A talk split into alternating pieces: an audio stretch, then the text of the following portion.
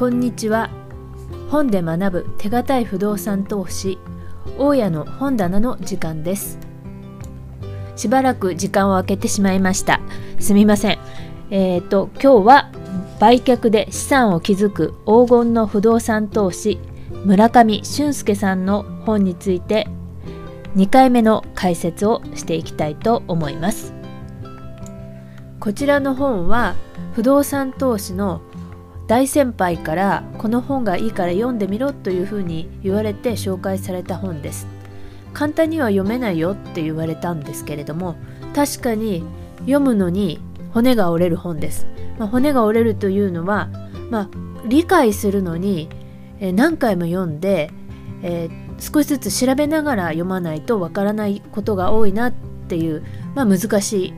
本なんですけれどもあのとても参考になる良い本です。本日は豪雨から逆算する王道の拡大戦略としまして拡大戦略の原則は何かということそして、えー、なぜその拡大戦略でいくのかということについて話を進めていきたいと思います拡大戦略の原則は売却円再投資ということです。これは売却と再投資をどんどん繰り返していくっていうことですね。ですからよく言われている長期保有というのとは違います。ということです。で不動産というのは購入した前半にメリットが多くて後半は税金で厳しくなる。ということです。でそれは最初の頃は金利と減価償却のメリットを最大限生かしていくことができるんですが効果が薄くなるのがだいたい5年ほど経つと効果が薄れてきます。なので5年くらい経った時に効果が薄れる前に売却する。だいたい5年ほどで売却をし売却で得ましたキャッシュフローを再投資してまた次の物件を買っていくということを繰り返していく。これが拡大戦略の原則であるということです。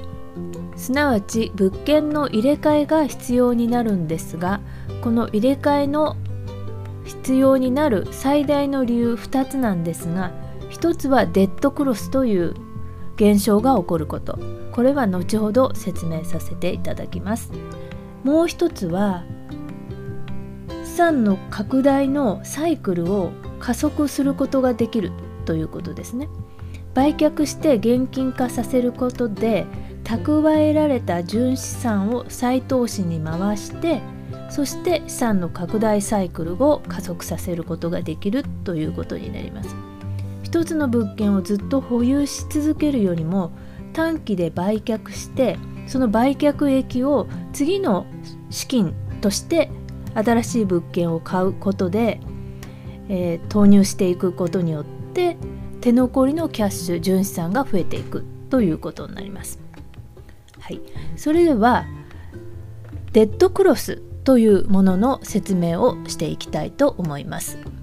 デッドクロスというのは非常にあの理解が難しくて私も正確に理解しているとは思えないんですが家賃収入はあるのに手元にキャッシュが残らなくなり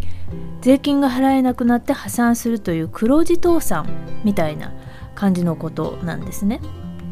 でこれはまず一つ元利均等払いで、えー、融資を銀行から受けた時に通常は元利均等払いで、えー、返済を行っていくことが多いんです。で、え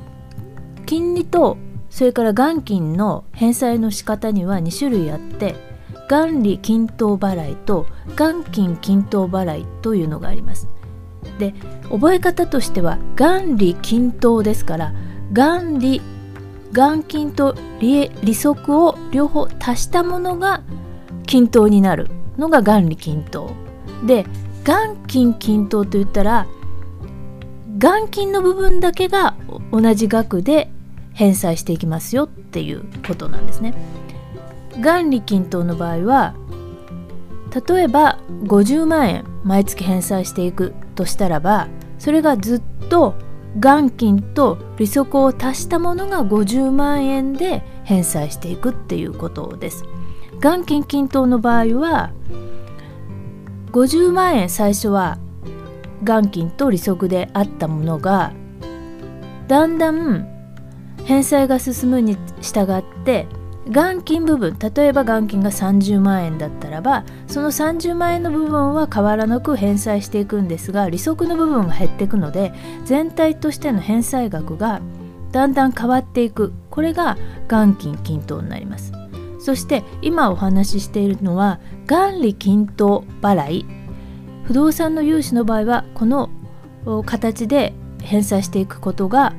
多いんですけれどもこの元利均等払いで返していく場合に最初はやはりこちらも利息の割合が多いわけです。で同じ50万の中で利息が最初は30万だったのにだんだん利息が20万10万と減っていくわけです。しかしながら返していくお金の総額は50万円なわけです。ですから利息の部分がだんだん返していくに従って少なくなるというのがこの元利均等払いなんですけれどもこの場合利息というのは会計上経費になるんですね。経費にすることができる。そして元金の方は資産になってしまうわけです。ですから支払いが進んでいくと利息部分がすなわち経費になる部分が少なくなってキャッシュフローは変わらないのに会計上の利益が大きくなってくるわけです。すると利益が大きくなってきますのでそこに対して税金がかかってくるので税金が増えてくるということになります。実際は支払う銀行に対して支払う、えー、返済額は変わっていないのに会計上の利益が増えるために税金が大きくなって手元に残る額が少なくなるということになります。さらにもう一つ減価償却費というものがあります。こちらも会計上を価値が減っていく固定資産を取得した場合にその取得した価格を耐用年数に応じて経費にできできるという会計上の処理なんですね。毎年経費として本当は出てっていないお金なんですけどその減価償却をした分だけ、えー、耐用年数の期間内に限って経費として支出があるという処理をすることができるわけなんです。ですので耐用年数を超えても実際物件ってなくなっちゃうわけではないので木造にしろ RC にしろ使えているわけですよね。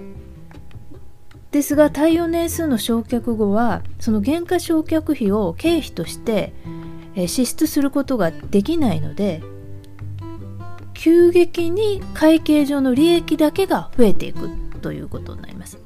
またここで会計上の利益だけが増えてしまってるわけですからそれに対して税金がかかる。実際は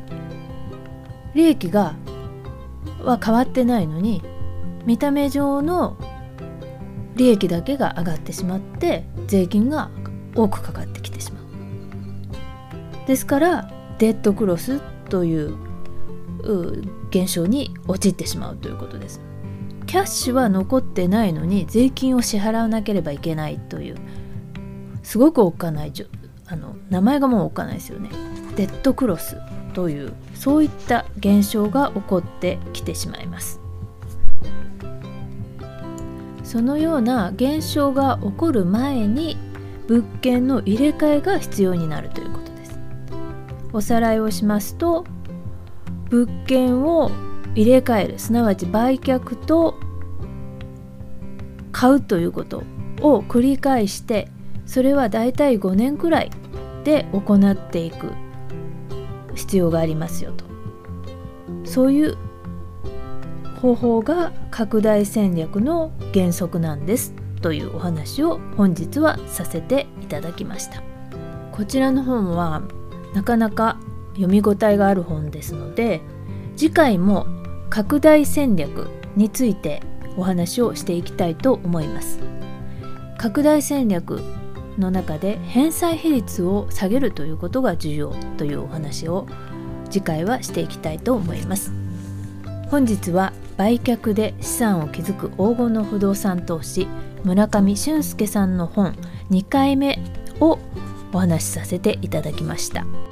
本で学ぶ手堅い不動産投資大家の本棚を本日はこれで終わりにしたいと思います。次回もまたよろしくお願いいたします。